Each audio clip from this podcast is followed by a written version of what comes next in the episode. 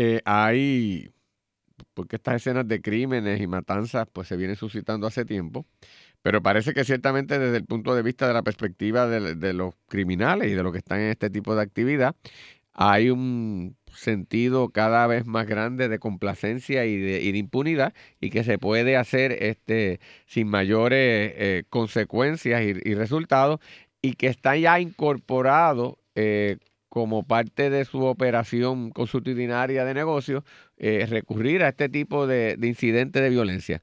No es que antes en esta cosa del mundo del narcotráfico esto no existiera, porque siempre ha existido, sino que ahora es como más dado y, con mayor facilidad recurrir a, este tipo de, de, mecanismos. Eh, y ciertamente, pues el Estado ahora está en términos de tecnología, de recursos humanos y, y físicos, en una peor situación que mucho antes, y antes con más recursos tampoco lo podía hacer.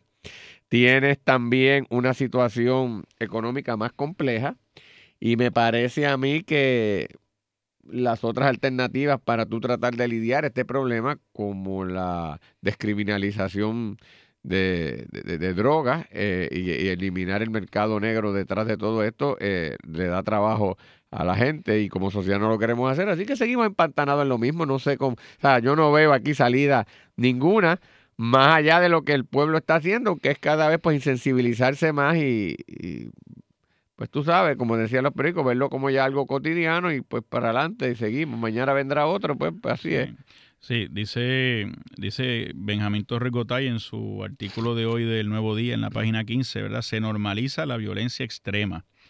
Y cita, Carlos, a un profesor y trabajador social de nombre Lariemil Alicea, que dice, la gente se sienta a comer frente al noticiero de la tarde, ven la noticia de la masacre y, siguen comiendo como si nada. Y yo creo que el problema es que, como tú dices, hemos normalizado, hemos normalizado lo que yo creo que es una, es una crisis de grandes proporciones que afecta no solamente la calidad de vida de nosotros, nuestro, nuestra manera eh, de disfrutar los espacios abiertos, eh, que tienen vilo a los padres y madres que esperan que lleguen sus hijos a su casa sin saber qué está pasando con esta noticia, tiene un efecto demoledor en desarrollo económico, tiene un efecto demoledor en el turismo, tiene un efecto demoledor en la demografía de Puerto Rico que está en precario, eh, la gente se sigue yendo y esto, porque podemos hablar de muchas cosas, ¿verdad? Eh, falta de trabajo, falta de oportunidades y quizás todo está relacionado, pero esto, estos ciclos de violencia tan extremos, eh, me parece a mí que, que, que no se le da la seriedad que merece. La gobernadora ha citado una reunión hoy pues yo espero que de ahí salga algo. A mí me preocupa, por ejemplo, en el Departamento de Seguridad Pública este que se ha creado, que todo el mundo dice que no funciona, que hay desfase, que hace poco Elmer Román, que es la o sea, ¿a quién responsabilizamos? Entonces no se sabe a quién responsabilizamos.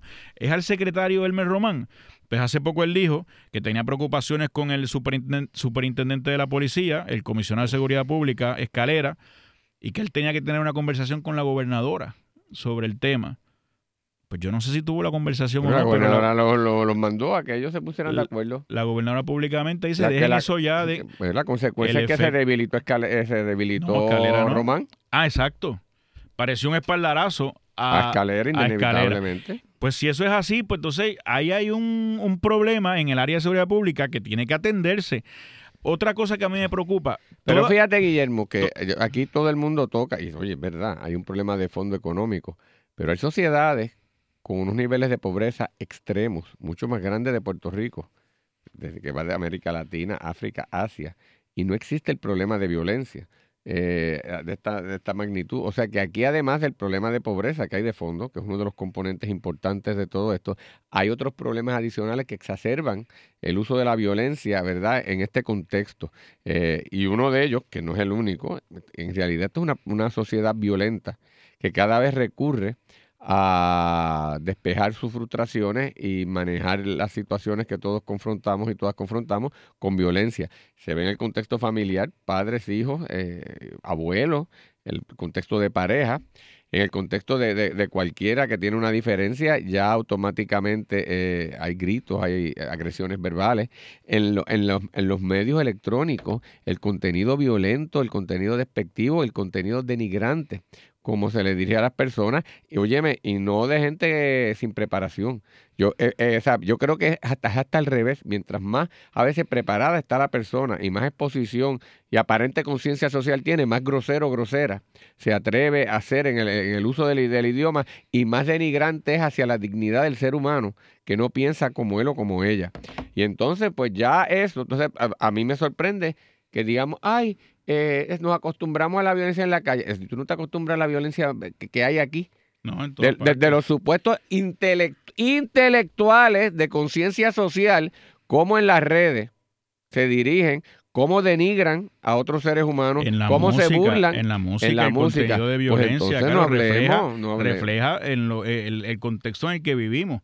Según un dato que ponen en el mismo artículo que, te comenté, Carlos, en la página 15 del Nuevo Día, dice que el Banco Mundial, el Banco Mundial en el 2017 examinó, examinó 191 países. Y de esos 191 países, Puerto Rico ocupa el número 23 en niveles de violencia por ciudadano. O sea, ¿verdad? En una tasa que ellos usan. Por... Eso es alarmante. Y alarmante es uno ver una masacre como la que ocurrió en la marginal de la Valdoriotti de Castro, a plena luz del día, un 6 de enero, jurisdicción de Carolina. Una masacre en Guainabo el domingo a las 10 y media de la mañana, donde ni se tapan las caras, pero con su santa calma, Carlos.